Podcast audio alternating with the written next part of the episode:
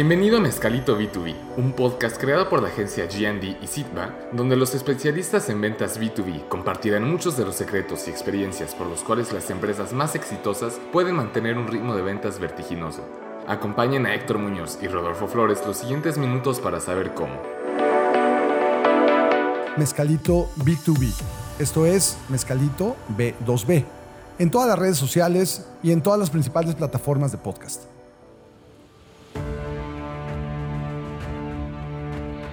La Maliciosa ha ganado premios eh, a nivel nacional.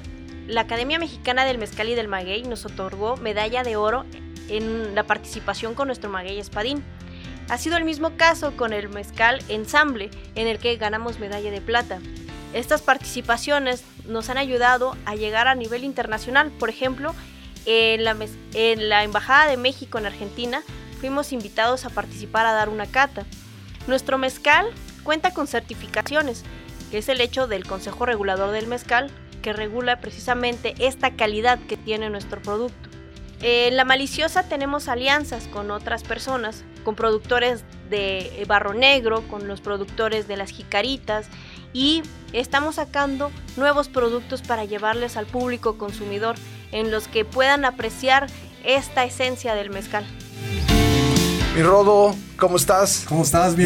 Buenas tardes, amigo. Pues ya de regreso, un capítulo más. Mezcalito B2B. Bienvenidos todos los que nos están escuchando. Pati, bueno, ahorita hacemos la introducción de quién tenemos aquí, pero bienvenida. Me ¿eh? la emoción. Me ganó la emoción. Ya, quería. Me ganó la emoción. Espérate, tranquilo. Una de las cosas que dijimos en, en uno de los primeros capítulos es que en pues no, no, somos nosotros eh, ni gurús de la materia de ventas, ni, ni un libro ¿no? de, de, ventas.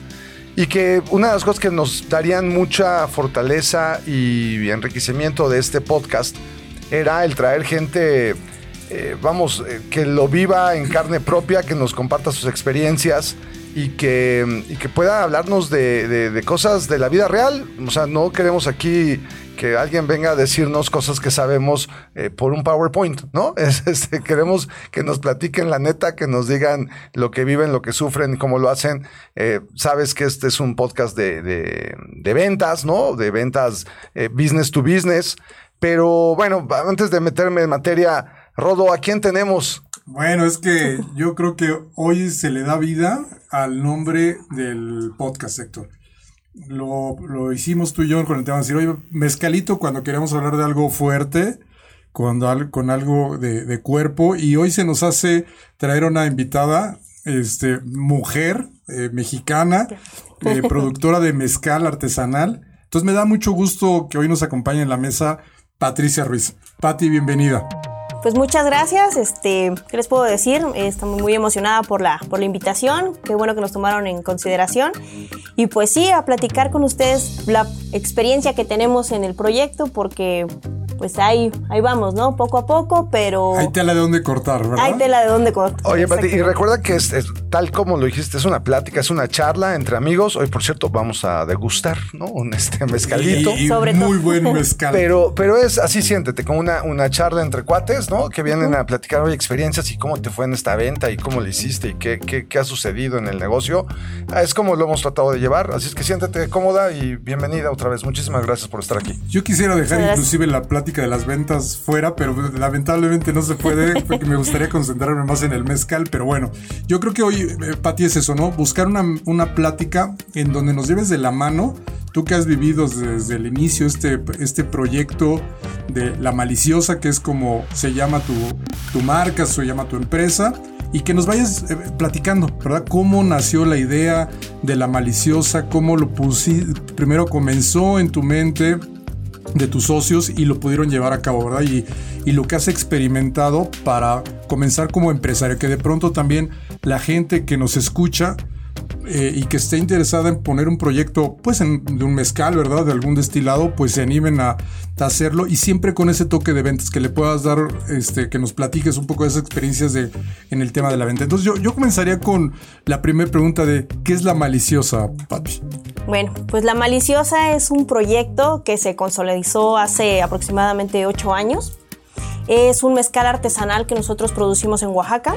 Ahí tenemos la oportunidad de estar destilando, de estar produciendo. y la maliciosa es ya eh, un sueño ya reflejado, ¿no? Es un sueño que hicimos mi esposo y yo en su momento cuando, cuando lo estuvimos platicando, cuando se estuvo mentalizando, como, como usted bien decía, porque empezó realmente de cero, ¿no?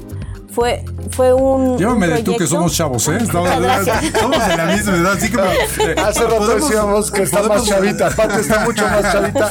Pero sí, haz de cuenta que. La, oye, eh, la gente que nos escucha no nos está viendo, ¿no? Así es que. Ahorita, ahorita puedes así hablarnos de tú. Ah, muchas gracias. Entonces sí, es un proyecto que realmente nació hace ya ocho años, como les decía, y se consolidó, consolidó a, eh, poco a poco, ¿no? Fuimos aprendiendo también de estos proyectos, porque no fue una idea que, que teníamos así de muchísimos años atrás, ¿no? Sino dijimos, bueno, es necesario yo creo que llevarle al público consumidor un buen mezcal, un mezcal de calidad, un mezcal de tradición, que retome toda este, e, esta enseñanza de los grandes maestros mezcaleros porque estaba pasando, o bueno, nosotros nos dimos cuenta que era un fenómeno chistoso. Nosotros somos ambos oaxaqueños, pero por diferentes circunstancias, tanto laborales como de la escuela, como de buscar un futuro mejor, tuvimos que salir de Oaxaca, tuvimos que ver nuevas eh, pues, oportunidades, nuevos horizontes.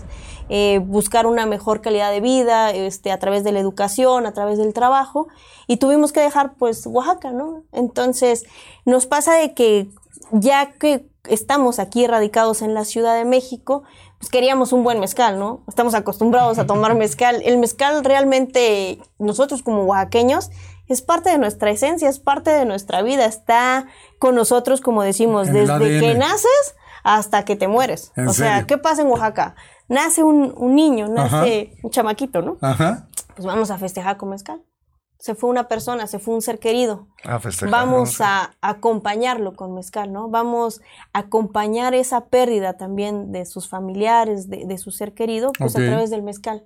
Entonces, pues está como es una parte de la tradición del, del, oaxaqueño. Entonces va en, la, va, en la, mamila y va para todos lados.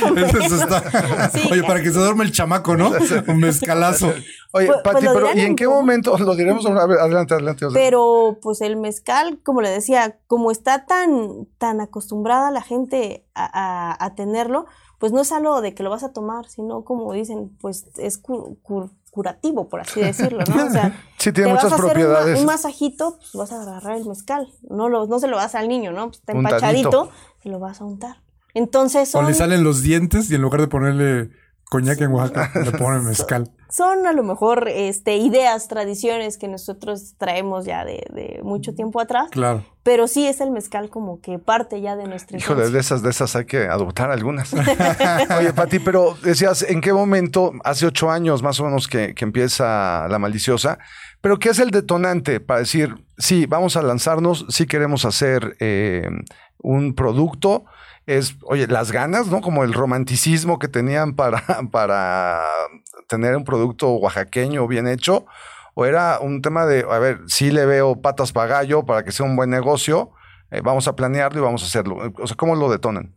Pues sí, inicia un poquito, como, como tú bien dices, eh, de una manera pues de sueño, ¿no? Como romántico, de sí quiero tener un mezcal de calidad, que, que, tenga toda esa tradición, como les comentaba, de, de todos los maestros mezcaleros, de, de, esa herencia que se tiene propiamente, y como era muy complicado conseguirlo, un, mezcal que es artesanal, porque puedes encontrar más fácil un mezcal industrializado y a un precio, pues obviamente, pues mucho más sí, económico. con temas de químicos y demás. Ajá, pero dijimos, no, nosotros, este, nos pasaba, como le decía, cada que íbamos a Oaxaca, pues nos traíamos como que la dotación, ¿no? De, de mezcal, ¿no? Pero nos pasaba un fenómeno curioso de que nos, los amigos, los compañeros nos decían, oye, tráeme mezcalito. Oye, este mezcalito que me trajiste está buenísimo, tráemelo, ¿dónde lo consigo? Este, pues en dónde se hace, no sé qué. Pero pues nosotros tenemos esa herencia, ¿no? De, de, familias de tradición mezcalera que por pocas oportunidades, porque no se tuvo el recurso, porque pues se tenía que buscar este, otra, otra forma de ingresos, se dejó. O sea, se deja la herencia mezcalera pues unas generaciones. Entonces nuestra intención es eso, digo, bueno, nosotros tenemos pues ese conocimiento de que pues nos fueron inculcando, ¿por qué no retomar la idea? ¿Por qué no traerles este mezcal de calidad, pero ya de una forma pues más que más, este, con una presentación, un, punto más formal, ¿no? Ya no tanto de, ay, te lo traigo en la botellita, ¿no? O te lo traigo a no, No, yo creo darle vida, ¿no? Para que no sea nada más una idea, ¿no? Que no sea un sueño, sino materializarlo en un negocio, oye, que además, pues que además esto dé para, para darle a otras familias también, ¿no? Y para, nos platicabas de la, la idea de ahorita vamos a hablar, pero del empoderamiento de las mujeres y, de, que empleen este, mujeres oaxaqueñas y hacer el tema de la comunidad.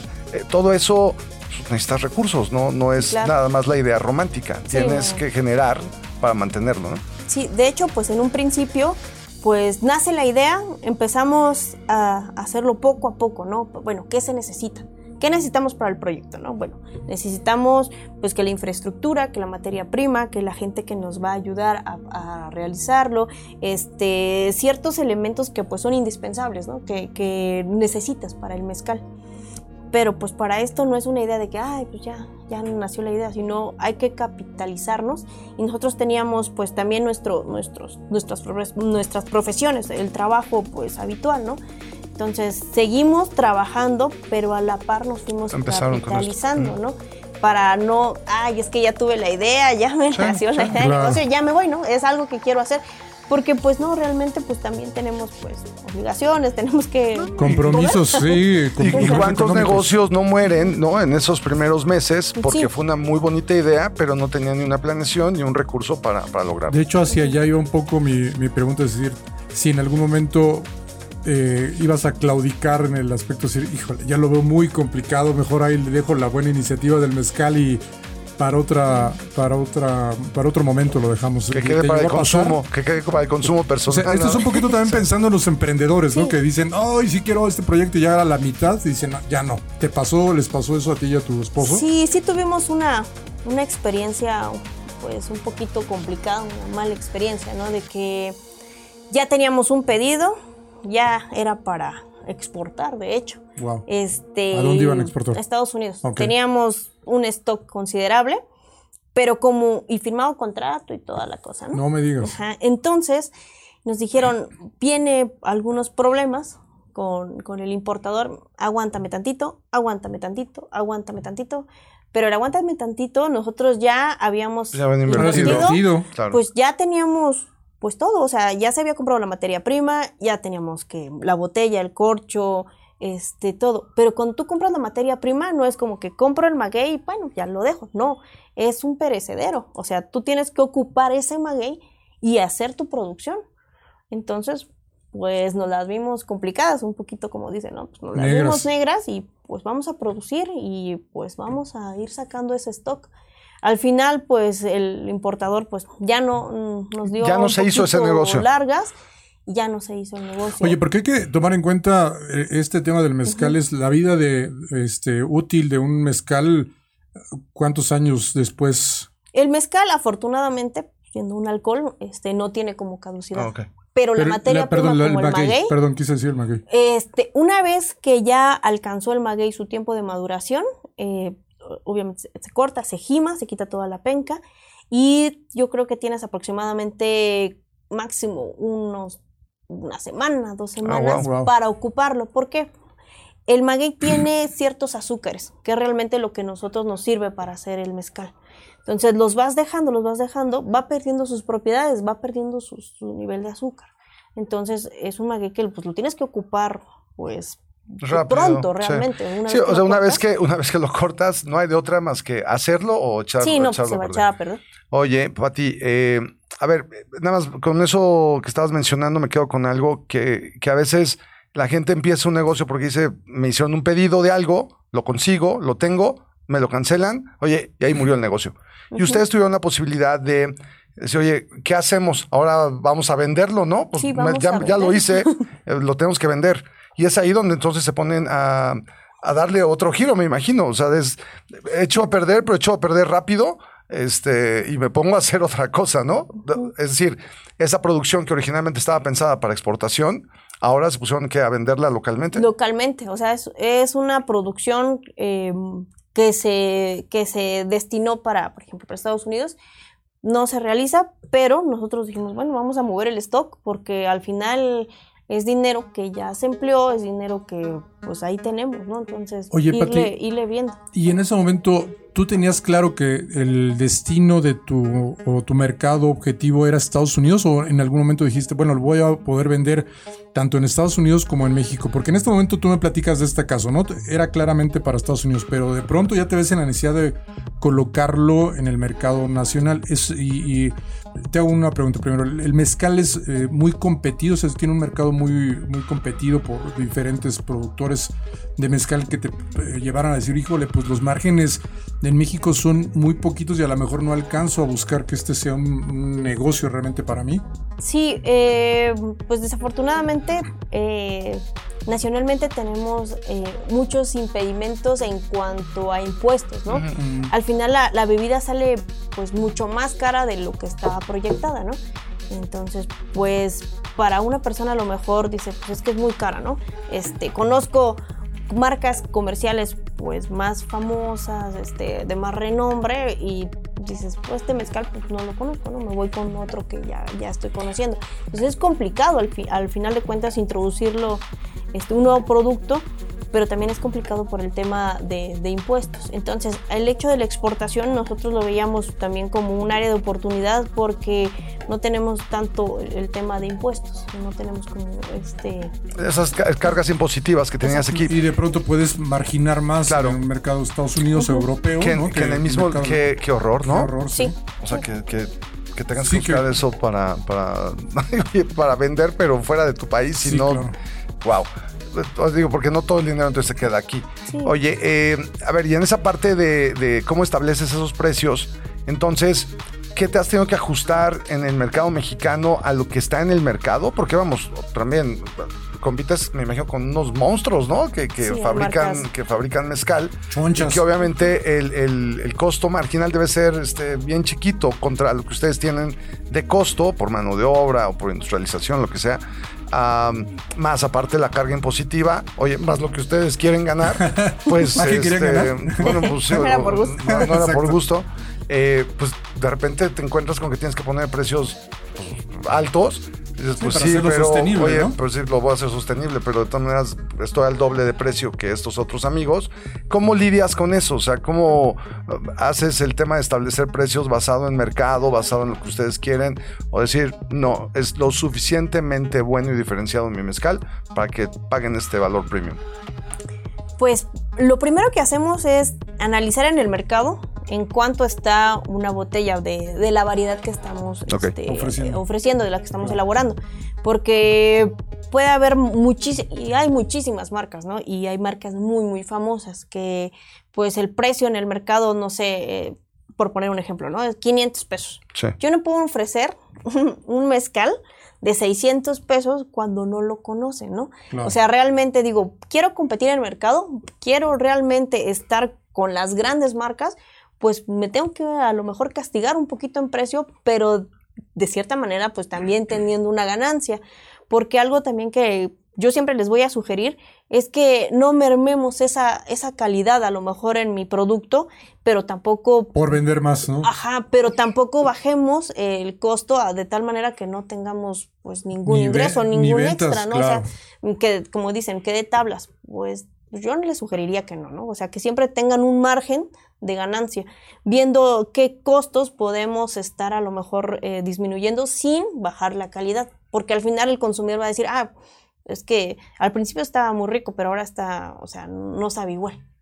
Y en una, en una matriz de, digamos, valor o de, o de precio contra calidad, ¿cómo ubicarías el, el mezcal en, en un cuadrante hasta acá arriba de buen ahora que mucho precio, mucha calidad, eh, poco precio, mucha calidad? Eh, ¿cómo, cómo está? ¿Cómo, ¿Cómo ubicas tu mezcal? Yo lo ubico con un mezcal de calidad, con un precio eh, accesible. Accesible, de tal manera que tú vengas, digas, ah, mira, este suena interesante, este ensamble tiene cuatro agaves, me agrada, lo voy a probar, pero ¿qué pasa? ¿Te gusta? Entonces diga, ah, bueno, quiero, quiero seguir tomando, ¿no? Claro. quiero seguir regreso, probando. Oye, regreso a la marca. Ajá, regreso a la marca, eso es muy Y importante. eso es lo que te va a dar volumen, tener- eh, volumen eventualmente. tener el público eh, consumidor cautivo, ¿no? O sea, Claro. diciendo, pues sí, es mi costo, pero a lo mejor digo, ah, pues es que sí, sí lo vale. O sea, porque no encuentro esta variedad o porque no encuentro esta calidad. Oye, una pregunta. El, el tema de que le hayan puesto la maliciosa con ese tema femenino, este, ¿tuvo algo que ver? O digo nada más porque ahorita me vino a la mente. No. y- y- Cuéntanos un poquito de eso, este, Pati. Pues mira, el nombre de la maliciosa, eh, pues se lo puse realmente yo. Ah, muy bien. Fue un poquito, este, ahí sí voy a decir impositivo. Es ¿Por que así me decían. Porque no, No, porque la idea del negocio era esto, ¿no? Empoderar el trabajo de la mujer. Bueno, y la mujer cómo es, es fuerte, ¿no? Es una mujer de carácter. Y el mezcal Luchona. cómo es. Es una bebida que también es intensa, que si lo comparas con otros destilados, con otras bebidas, Ajá. incluso no te van a dar las mismas características.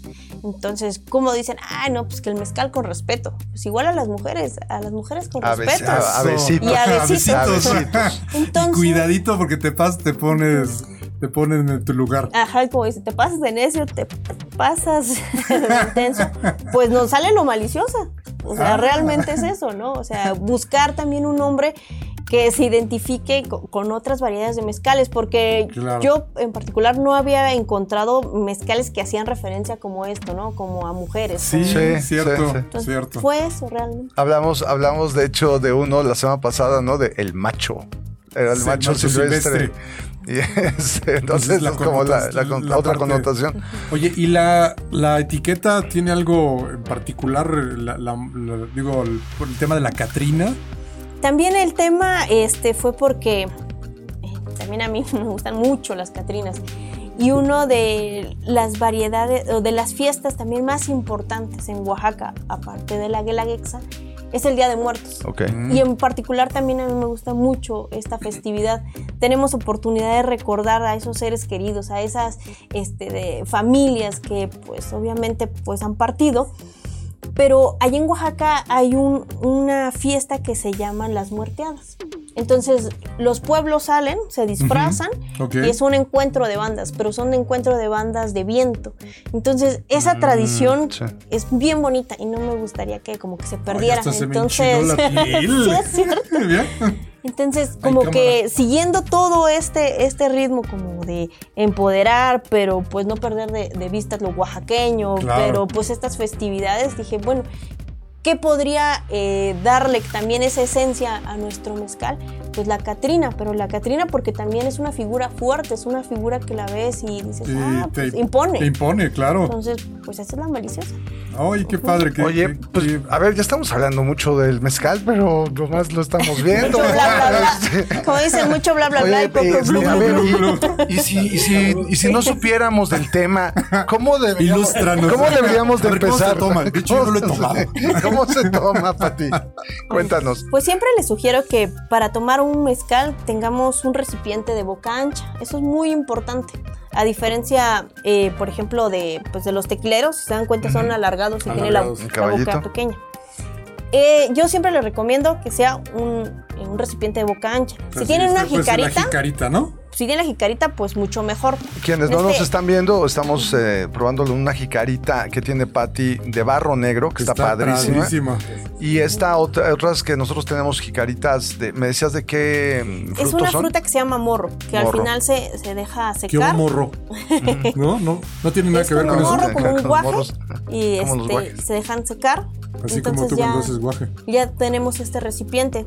Yo siempre les sugiero que, pues lo más tradicional, o sea, lo que teníamos más a la mano, pues era la jicarita, este, pues el vasito de la veladora, y estos este, recipientes que estamos nosotros elaborando, también con mujeres que trabajan el, el barro negro, eh, ahí en... Entonces, este, los mandamos a hacer, haciendo esta referencia. Pero siempre que tomen un mezcal, les digo, primero un recipiente de boca ancha, lo primero que deben de hacer, acercar a nariz. ¿Para qué? Para que tengan oportunidad de percibir estos aromas. Eh, la tierra Sí, es bien ma- noble. Del maguey. La tierra es bien noble, entonces nos brinda esas características propias de cada región. Sí. Entonces ustedes ahorita apreciaran algunas notas como herbales, Sí, ¿no? Herbales, sí.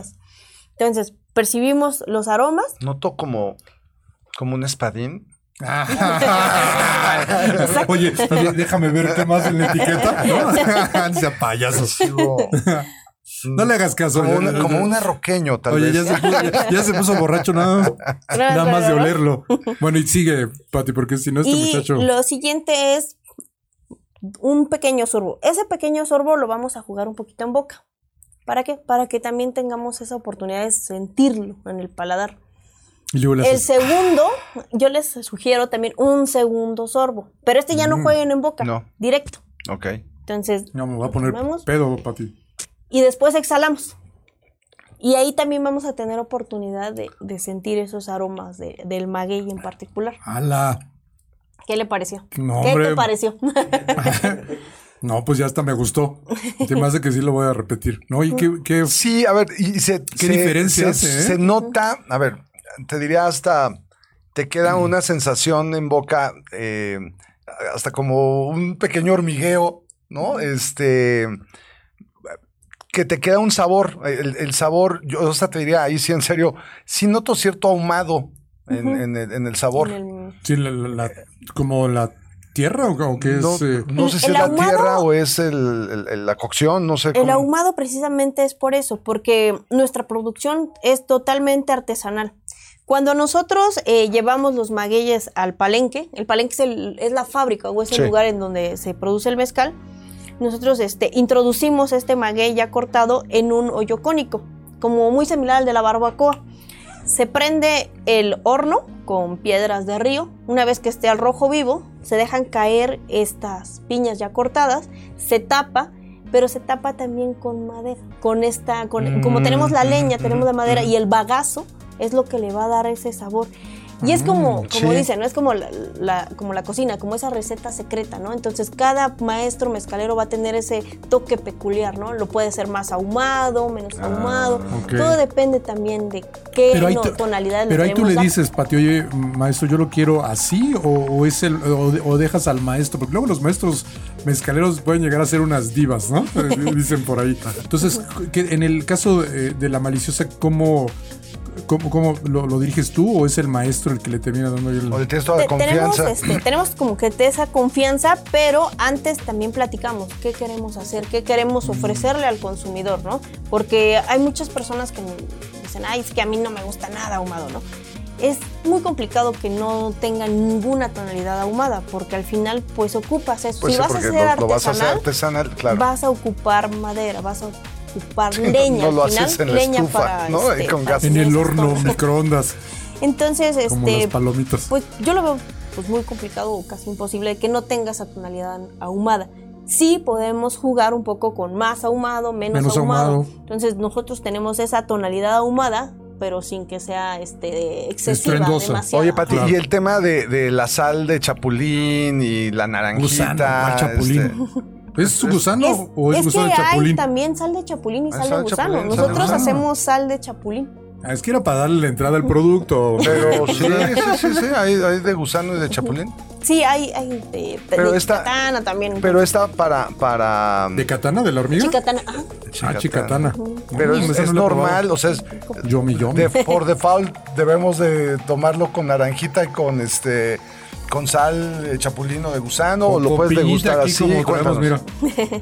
Pues es mucho a gusto de cada persona, ¿no?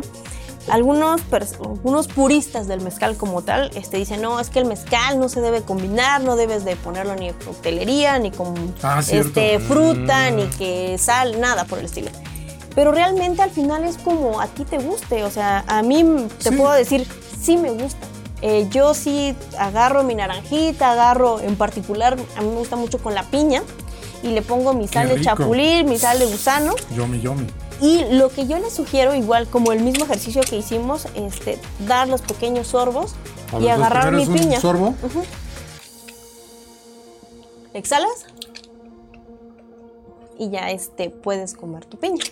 Pero esto no es tanto como porque la piña te Mm. va la- lo que va a hacer la Qué fruta, rico. muchas gracias. Es este como que otra explosión Mira, los de de la sabor. producción todos están tomando igual, mira. No, están babeando. Oye, no, pero ve cómo están tomando y nos pelan, todos están tome y tome mezcal. Sí, ¿verdad? Ya no les des más tips, velos a todos. Al. Pepe ya se está echando ahí su aforita.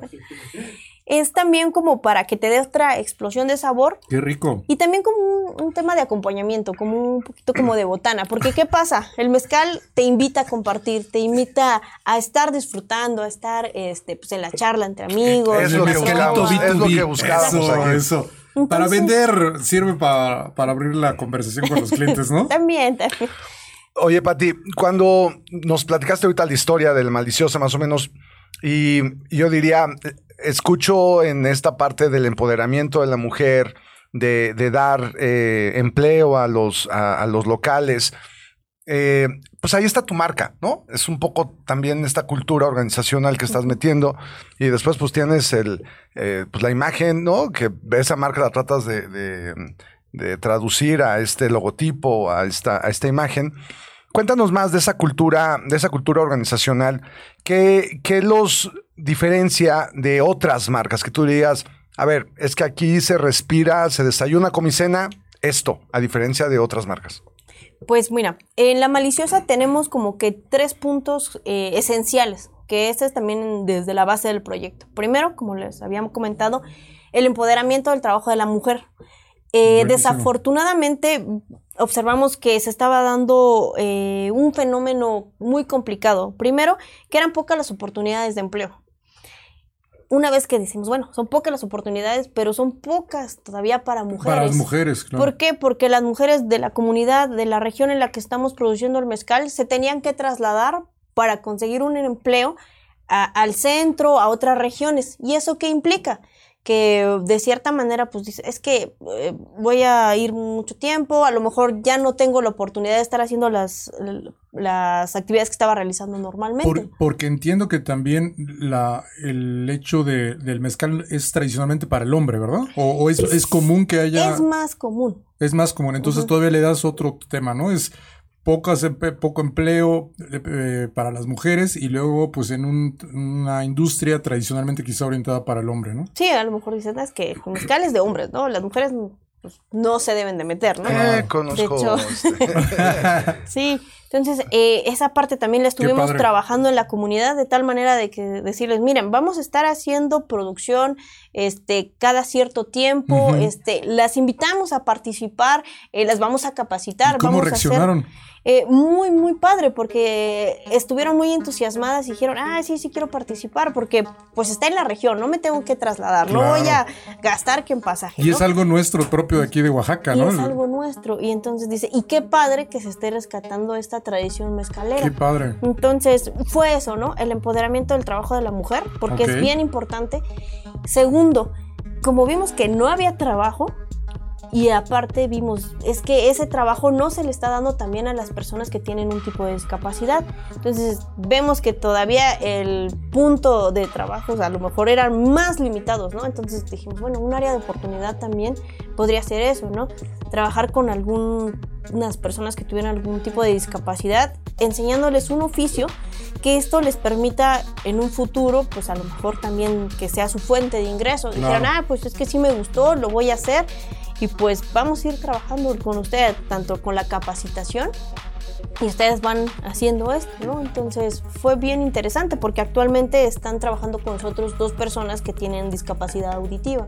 Un chico como de 17, 10, perdón, 18 años, uh -huh. es que lo conocimos ya muy chiquito, pero tiene 18. Okay. Este, 18, 19, ya no recuerdo muy bien. Este, pero va empezando a conocer el oficio y otra persona pues ya también pues más grande, ¿no? Entonces Qué padre, ¿tienes este, algún objetivo en eso? Como decir, tanto porcentaje de a lo mejor de, de, de la este de la base fuerza laboral. de la fuerza laboral va a ser eh, alguna persona con, con, un tipo de, de, discapacidad o cómo, cómo lo estás Pues sí, la idea es que por lo menos tengamos eh, de una a dos personas. Este, porque también nosotros tenemos que ir capacitándonos, ¿no? Si queremos eh, seguir enfocados en ese sentido, uh -huh. este, para que otras personas que tuvieran alguna otra, otra discapacidad, pues también potenciar lo que ellos eh, pudieran hacer de tal manera de que puedan acceder a la fábrica Por, sin ningún porque problema. eso es en la parte de la producción, pero llevado a un tema de comercializarlo, pues puedes poner a también No, gente está, con una capacidad diferente en telemarketing. ¿no? O sea, en un, en un call center, gente Oye, invidente. community, community manager, este, Sí, sí, hay un chorro de formas. Sí, nuestra idea usar. pues es crecer como negocio, crecer como marca y obviamente al crecer pues también empapamos a la comunidad porque ofrecemos más trabajo, tenemos más empleo, este, pues como que esos objetivos generales con los que inició la marca, pues podemos empezar a cumplirlo a mayor, escala. Oye, y ahorita que hablas de crecer, ¿cómo lo vendes, Pati? Platícanos un poquito este tema de cómo decides llevar a cabo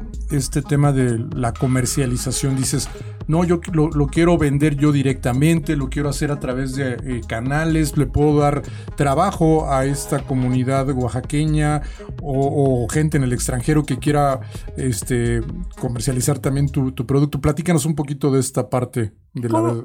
¿Cómo lo vendemos? Eh, actualmente tenemos eh, pues venta realmente en redes sociales, que es lo que nos ayuda mucho. El tema de la recomendación también es un punto bien importante porque muchas veces nos pasa eso, ¿no? Llegan y les ofrece el mezcal, les gusta, dicen, pues ¿dónde lo adquiriste? ¿Dónde lo compraste? Ah, pues en esta página. Ah, o con tal persona. Entonces, eh, así van creciendo el caminito. Eh, eso para público en general. Nuestro, también nuestro eh, margen es ir con los, ¿cómo se llama? Restauranteros, este, bares y les ofrecemos directamente. ¿Esa venta la haces directo? sí, hago una especie de cata, les enseño las variedades con las que contamos y, y les explico, mira, este tiene tales características, este llevó tanto tiempo para, por ejemplo, para madurar el maguey y les empieza a interesar, entonces empiezan a conocer, a concientizarse también sobre el mezcal y este, nos dan la oportunidad de, de, ah, entrar en su restaurante, de incorporarnos en su carta. Entonces también eso es también de ir a tocar puertas. No es que tengamos como un equipo de ventas, porque pues ahorita pues, el nivel de la empresa pues no, no nos da tanto, pero pues hacemos un poquito de... Bueno, a ver, ahorita dijiste eso, y si de repente te llega así un, ahorita que nos están escuchando, ¿no? Nuestros amigos de, las empresas de retail, ¿no? Muy grandes, y, de repente llega... De, vinos y de repente llega uno de estos este, tiendas de autoservicios gigantes y te dice, oye, a ver, quiero ahí un pedido de 100 mil botellas, ¿no? Digo, no sé cuánto sea la, producción realmente, pero, eh, oye, y te saca de, de balance ¿Cómo, cómo, cómo le haces frente a ese tipo de, cosas? Dices, oye, mm. sí me la juego, sí me lo aviento, o, no, eh, no, o no ahorita. Sí. Este, pues sí, sí es un tema que hemos estado pues pensando y, pues viendo cómo lo afrontamos, porque temas de, por ejemplo, estas grandes marcas de supermercados, por lo regular lo que ellas utilizan es dejarlo a una línea de crédito, pero es una línea de crédito de 90 días, de... Ajá, no, y tú asumes... ¿Dónde he oído eso? si ves que me rueda una lágrima por la mejilla, me sé esa historia perfectamente. a nuestros amigos compradores de retail, no sean así. Sí, como pequeño productor a lo mejor no tienes la capacidad de soportar una línea de crédito tan grande, o sea, porque te pago 90 días, pero bueno, ya se rompieron 12 botellas, ya no te voy a pagar. Este, y las promociones, tú las vas a absorber. Entonces es ir siguiendo creciendo, seguir capitalizándonos para entrar a este mercado. O, ahí es donde juegan un rol importante, eh, un paso intermedio, que son los distribuidores, ¿no? Donde entonces ellos, ellos toman mucho de ese rol de hacer frente al, al financiamiento y de tener el stock, probablemente. Y entonces eh, ya no te avientas el, tiro directamente, sino ya, es un tema de ellos. Pero, oye, ¿no? Eh, claro, a un margen diferente. un margen también. diferente, claro. Volumen, mayor volumen. Y, ese, y ese tipo de experiencias que, que de repente estamos, estamos viendo y compartiendo con, muchas personas.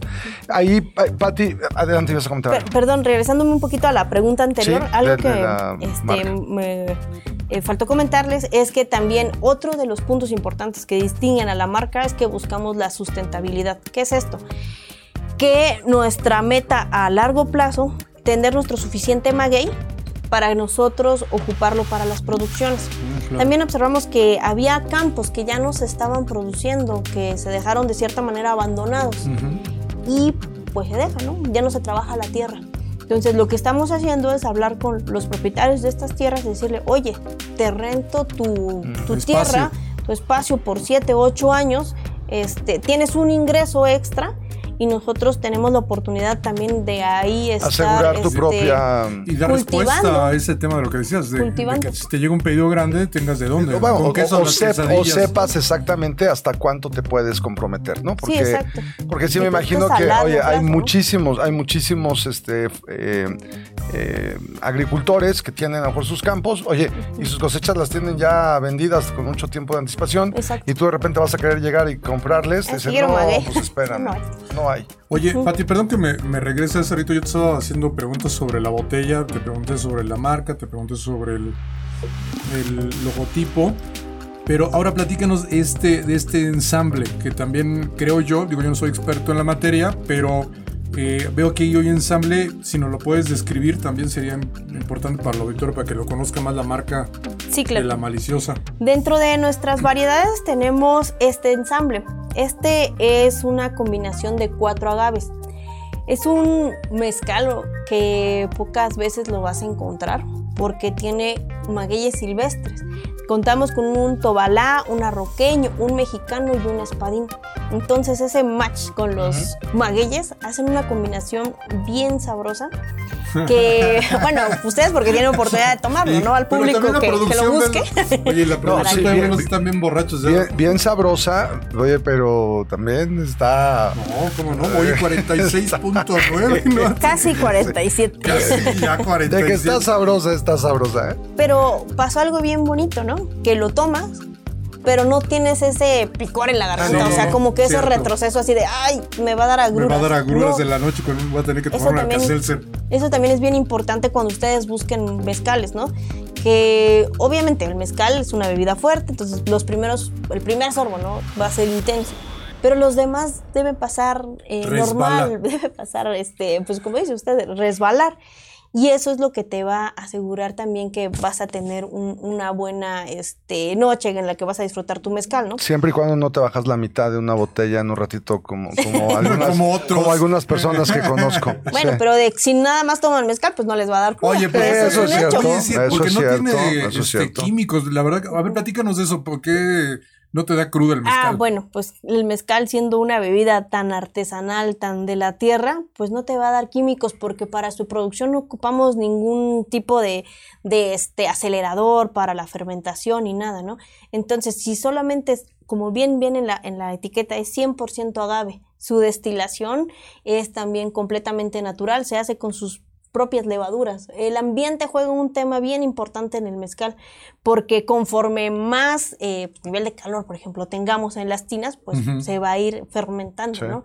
Entonces, para un mezcal artesanal, pues no vamos a ocupar ningún tipo de, de químico. Entonces, por eso no te va a dar ningún tipo de cruda, no te vas a sentir mal, o sea que Gracias siento que la, Dios que llegó que la cabeza, la garganta me está matando. ¿no? las diosas No, no. del agave nos bendijeron ¿Y con quién, este ¿y quién certifica, Pati, que sea artesanal? O sea, que realmente lo hayas hecho. Porque, oye, todo el mundo puede venir y le pone aquí en su etiqueta que elaborado con método artesanal, ¿no? O tradicional. Y, también Eso, la- y si puedes contestar lo de la denominación de origen. Sí, ¿no? ¿quién, quién lo, quién lo certifica y, y este tema de denominación de origen? Bueno, el mezcal es una bebida que cuenta con denominación de origen. Esto quiere decir que ciertos estados de la República lo pueden elaborar. Entonces, dentro de toda la denominación, pues obviamente se encuentra Oaxaca, se han incorporado otros estados como es Puebla, Tamaulipas, Durango, Guanajuato. Este, y bueno, ahí hay una controversia también con la denominación de origen, pero este, dándonos esta pauta, quiere decir que hay ciertos estados que no lo pueden realizar. Entonces, este, pueden elaborar a lo mejor un destilado sin utilizar la palabra mezcal. claro. Y Sería un aguardiente todo o artesanal. Mm, mm. ¿Qué quiere decir que sea artesanal? Bueno, como les dije, este que no que su producción debe seguir ciertos lineamientos. Estos lineamientos vienen en una norma oficial, que es la 070. ¿Y quién va a ser el encargado de verificar que efectivamente tengas estos lineamientos al pie de la letra? Es el organismo se llama el Consejo Regulador del Mezcal. Ok. Él va a ser el organismo que verifica, certifica que efectivamente tu mezcal cuenta con esos lineamientos a través de estudios este, físico-químicos y también de esas visitas este, sorpresas que te realizan a la fábrica. Tú puedes Ah, decir, ¿sí? ay, es que voy a producir mezcal, ¿no? Ajá. Pero de repente ya ves al certificador que está ya en Te tu palenque. A ver. ¿qué estás haciendo, no? Ah, no, pues estoy haciendo esto. Nosotros como productores, bueno, en este caso, nosotros somos productores certificados. estamos eh, pues asociados con este consejo regulador que nos va a verificar la calidad de nuestro mezcal. Tenemos bitácoras, entonces decimos específicamente, ah, pues se produjo tanto, sacamos tantos litros. Entonces nuestras etiquetas van a tener los lineamientos de esta norma oficial y sobre todo va a contar con esa eh, autorización que me dio el consejo previo al estudio físico-químico que vio, porque va a decir, ay, es que no tiene metanol, o sea, no, no, está, este, no está pasado metanol. Por, porque hay productores que, bueno, pues no, no están certificados, pero pues no, no tienen ese aval del Consejo Regulador. Oye, y ese inspector pues va y, te checa esas bitácoras, te checa esos indicadores y qué onda, y pues prueba, Y se echa unos tragos, ¿no? Y sale bien pedo. Y... ¿Dónde, dónde, dónde, dónde, meto mi solicitud de trabajo de, de, inspector? Oye, yo puedo ir a inspeccionar, También, este. Sí, claro. Qué buen tip nos acabas de dar, ¿eh? Oye, Pati, pues con lo que estoy escuchando, además, a ver, requiere muchísima educación la industria, la industria todavía, ¿no? Eh, y el consumidor también requerimos muchísima educación. Lo que estás diciendo, oye, así de en 30 minutos que hemos estado aquí, pues la verdad es que, oye, a lo mejor mañana ya se me olvidó, pero esta parte... pero escuches el podcast. Es, es, este tema de, de hacer publicidad, hacer educación, hacer un tema de evangelización también de la industria.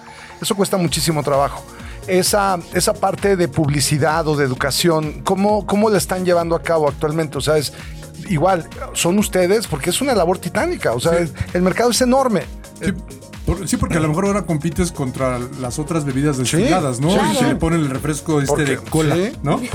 entonces es más fácil. O, la de o la de la de toronja, ¿no? Y entonces cómo es este, cómo combino esto con no, no no lo combines, déjalo, déjalo así, pero es, un tema de, mucho awareness, ¿no? Como dicen los gringos, pero eso es una labor titánica. Y eso implica, está llevado a la venta, porque cuando estás haciendo la venta tienes que hacer todo este conocimiento que dice Héctor, o sea, tienes que conocer bien el, el producto para podérselo llegar a vender a los restaurantes, a las tiendas de retail y que ellos vean las diferencias que tienes ahí con el mezcal. Y, lo ligaría también a cómo escuchas entonces la necesidad que hay en la calle. A ver, hoy sabemos que el, mezcal además es hasta medio de moda, ¿no? Sí, está, muy de moda. Ahorita está el, lo ¿no? Yo creo que ni el eh, tequila ya pues, pues tenemos así como que esta etapa de boom, ¿no? O sea, pero pues también le tenemos que agradecer mucho al tequila, ¿no? Porque nos abrió las puertas en el extranjero. O sea, conocen al tequila.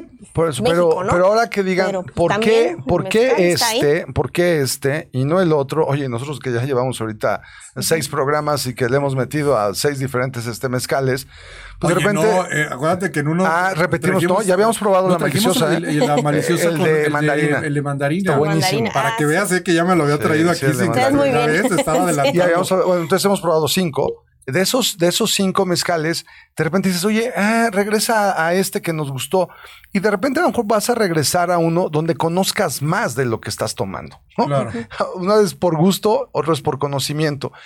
Repito, esa, esa chamba de, podríamos decirlo, de venta, pero que es un tema de evangelización, de educación, es, es, un, es una labor titánica. Entonces, esa la estás delegando a lo mejor a terceros, la estás haciendo con tu misma fuerza de ventas, la estás haciendo tu marido y tú, ¿no? Oye, esta chamba que estamos haciendo a final de cuentas aquí en, en Mezcalito B2B es eh, una, una parte de esa educación, pero híjole, yo creo que esto no, no vas a acabar, ¿no? Decíamos, estás bien chavita, te vas a hacer viejita y no vas a acabar con, con Estamos de la misma edad. ¿Cómo, cómo lo, cómo lo, cómo lo, estás, cómo lo estás haciendo? Platícanos. Pues mira, actualmente sí lo hacemos nosotros, mi, esposo y yo, pero también con este conocimiento que, que, transmitimos tanto a las personas que afortunadamente nos dan la pauta de, de darle nuestro mezcal, de darle nuestro producto, ellos también ya tienen el conocimiento, a su vez se va transmitiendo. Entonces, las personas que nos ayudan a, venderlo, les damos esta capacitación. Esa capacitación, a su vez, ellos también lo comparten con la gente que, trabaja con ellos, Entonces se hace como una cadenita, como una cadenita. Y pues sí es un trabajo que pues lleva tiempo, lleva esfuerzo, pues dedicación y todo esto, pero es un trabajo que creo que es necesario para que conozcan la importancia del mezcal, que, que, no es una bebida este que ahorita hay porque está de moda, ¿no? Es una bebida que es muy emblemática, que, que tiene pues mucho, mucho que brindarle a las personas. ¿no? Aquí Y que le den la definitivamente- oportunidad de probar el mezcal. requieres, eh, platicábamos de los estilos de vendedores en otro de los capítulos, vendedores bien consultores, ¿no? Que deben de saber el producto, o sea, sí Claro. deben de saber las características, Sí, y es bien importante. pero deben de saber hacer esa, oye, escuchar al cliente qué es lo que está buscando, qué es lo que le ¿Qué gusta, quiere? qué quiere, para saber qué le ofreces, porque además, oye, ahorita probamos el mezcal este, del ensamble, pero tú tienes, en tus etiquetas tienes varias, este, eh, va- varias etiquetas cuál es el adecuado para tal restaurante, cuál es el adecuado para tal tipo de consumidor. Y esa chamba, oye, esa nos encanta. Ese es el tipo de, oye, no por el mezcal, no, nos encanta hacer esa, esa labor consultiva y, y es un reto bien, bien grande. Así es que te deseamos muchísimo éxito también con con esa, esa labor, yo creo que le están haciendo muy bien y falta muchísimo todavía por hacer. Oye, Eh, eh, Pati, eh, un tema que se me estaba pasando, mencionar que ya estamos llegando al, al fin de la- del episodio, es, ya lo mencionaste creo que hace un ratito, pero háblanos de la importancia que para ustedes tiene el tema de las redes sociales, toda esta parte digital que hoy por hoy tiene, pues forma parte importante del crecimiento de muchos negocios, seguramente eh, la, la maliciosa no es la excepción. Sí, claro. ¿Qué, qué tanto le están metiendo ustedes en ese, apart- en ese apartado y qué tanto le recomendarías a los emprendedores que hoy usen eh, estos, eh, estas for- Medios. estos medios? Gracias, Héctor. Pues las herramientas tecnológicas como son redes sociales, página de internet y todo eso, yo creo que es también una de las grandes herramientas para que nosotros como productores eh, demos a, a llegar nuestro, nuestro producto, nuestro mezcal en este caso, ¿no? Sí estamos eh, muy, muy este, activos en redes sociales porque ahí es donde han llegado también ventas. Y sobre todo en este tema, por ejemplo, de la pandemia, que tuvimos también que lidiar de, bueno, ¿y ahora, ¿Y ahora cómo vendemos? ¿no? ¿Cómo lo accedemos? Pues sí, o sea, abrir como que nuevas pero canales. en la pandemia nuevas- también hubo un chorro de necesidad. Sí, o Hubo- sea- había un Ah, buen que habíamos está- algunos que que- estábamos consumiendo ahí en el buró. de más.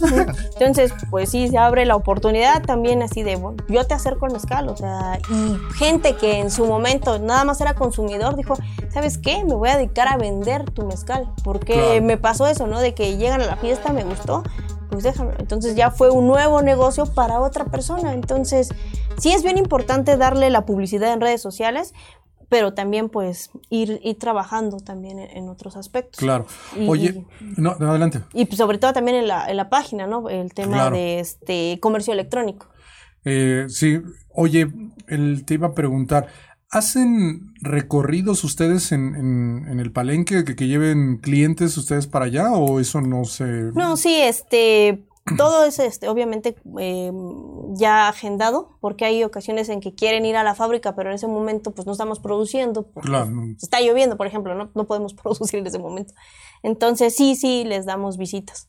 Bueno, pues yo creo que esa es una de las cosas que podríamos invitar aquí, este Patti, que invites al, al auditorio que consuma la maliciosa en sus cuentas. ¿Cuántas variedades tienes hoy? ¿Cuántas? Pues Tipos actualmente tenemos seis, siete variedades. Fíjate, Sí, siete variedades de la maliciosa. Espadín, tobalá, Ajá. arroqueño, de pechuga. Tenemos eh, ediciones especiales que hemos sacado, por ejemplo, A un ver, espadín, de eso. Un espadín con eh, mandarina. es el que Este, es el que Yo- probamos. Ah, no, fue tobalá con Tobalá, mandarina el que sí, probamos. fue tobalá. Porque el espadín con mandarina, ese se acabó muy rápido, estaba también muy rico. Eh, un tobalá con flor de cempasúchil para el Día de Muertos, te digo, esta festividad tan importante. Entonces, estamos sacando, innovando también. Oye, me llegó por ahí un chisme, yo no sé si, si me acuerdo que fue de, de don Rolando que me platicó o yo lo soñé, que hay un mezcal que lleva ahí este Plantita mágica. de esa plantita mágica verde que hoy se está autorizando llamada cannabis o, o estoy mal. Pues ahí estamos en eso, sí, sí, ya O tenemos. sea, sí, sí, ya se está tenemos, sí buscando ese tema de... Sí, tenemos Órale, qué un- interesante. Un, destilado. Es destilado con, con, con plantita mágica. este, muy rico, relajante. Ah, pero oye, y no se unta. No, ese no se unta, ese va Ese- para o sea, se unta, pero por dentro. Sí, ese ¿no? va. Oye, Pati, pues la verdad es que ha sido un gusto y de esto nos puede dar muchísimo, muchísimo para, para seguirle ahí degustando, eh, probando los mezcales, siguiendo platicando de negocios y de, y de ideas eh, comerciales. De verdad, muchísimas gracias por el tiempo, muchas gracias por tu apertura, que nos platiques cómo han sido las cosas. Y bueno, ya me despediría preguntándote, ¿tú consideras el mezcal una buena bebida para hablar de negocios? Claro, es una excelente bebida para hablar de negocios, para seguir concretando negocios y para festejar cuando cerramos los negocios. Oye, pues ahí nos vas a tener que recomendar que escuchen Mezcalito B2B o Mezcalito B2B. Y, y también, ¿cuáles son tus redes sociales? ¿Dónde puede ir la gente, ya sea a consumir tu producto o inclusive gente que nos, llega, que nos llegara a escuchar que quisiera comercializar también tu producto? Pues decir, oye, pues me interesa este, seguir apoyando el, tema de la maliciosa. Cuéntanos. Bueno, pues nuestras redes en Facebook estamos como Mezcal La Maliciosa, en Instagram como La Maliciosa Mezcal y la página de, de internet es mezcallamaliciosa.com y les puedo dejar un teléfono para que cualquier duda que tengan, pues sin problema este, podemos eh, programar este, entregas de mezcal, incluso eh, damos también catas, programamos catas cuando algunas personas nos han este, contratado a que vayamos al restaurante o inclusive, por ejemplo, participamos con el gobierno federal en un evento que se llama Comali, donde nos invitaron también a dar catas. Este, pues nos pueden recomendar, es el 55 34 91 59 40. Ahí este, a ver, otra vez 55 34 91 91 59 40 59 40 o al correo es dioses del agave arroba gmail.com o mezcala maliciosa arroba eh, mezcala maliciosa. Dioses del agave, todo junto, arroba, gmail. arroba gmail.com. Digo, es para que lo anoten ahí. bueno, los vamos, vamos a, poner de todas maneras tus datos en nuestras redes sociales, que les recordamos, nuestras redes sociales eh, nos pueden escuchar en todas las plataformas de podcast y en las principales redes sociales como Mezcalito B2B, Mezcalito B2B. Pues eh, mi estimada Patti, de verdad que fue un gusto eh, charlar contigo junto con este delicioso mezcal que nos hiciste favor de traernos. Te agradecemos de verdad enormemente. Me enorgullece que estés aquí como mujer mexicana, oaxaqueña, emprendedora, este, empresaria. De verdad te felicito. Igual también a, nuestro amigo Rolando, que está apoyándonos en todo momento con esta iniciativa. Entonces, Héctor, muchas gracias también por estar aquí apoyando este, este proyecto. No, hombre, Patti fue la que hizo el programa, de verdad. Sí, se este, llevó ojalá, ojalá, Patti, se vayan cumpliendo los objetivos de, que decías del empoderamiento femenino que, pueda seguir cumpliendo el objetivo de, inclusión ¿no? a otro tipo de, este, de personas con, algunas discapacidades. Correcto, eso es y que sobre todo, oye, hagan excelente negocio, que les vaya súper bien, que ganen mucha plata eh, y lo que les podemos apoyar aquí para eh, también promocionarlos nos dará mucho gusto. pues muchísimas gracias. a ustedes. Mezcalito B2B. Esto es Mezcalito B2B. En todas las redes sociales y en todas las principales plataformas de podcast. you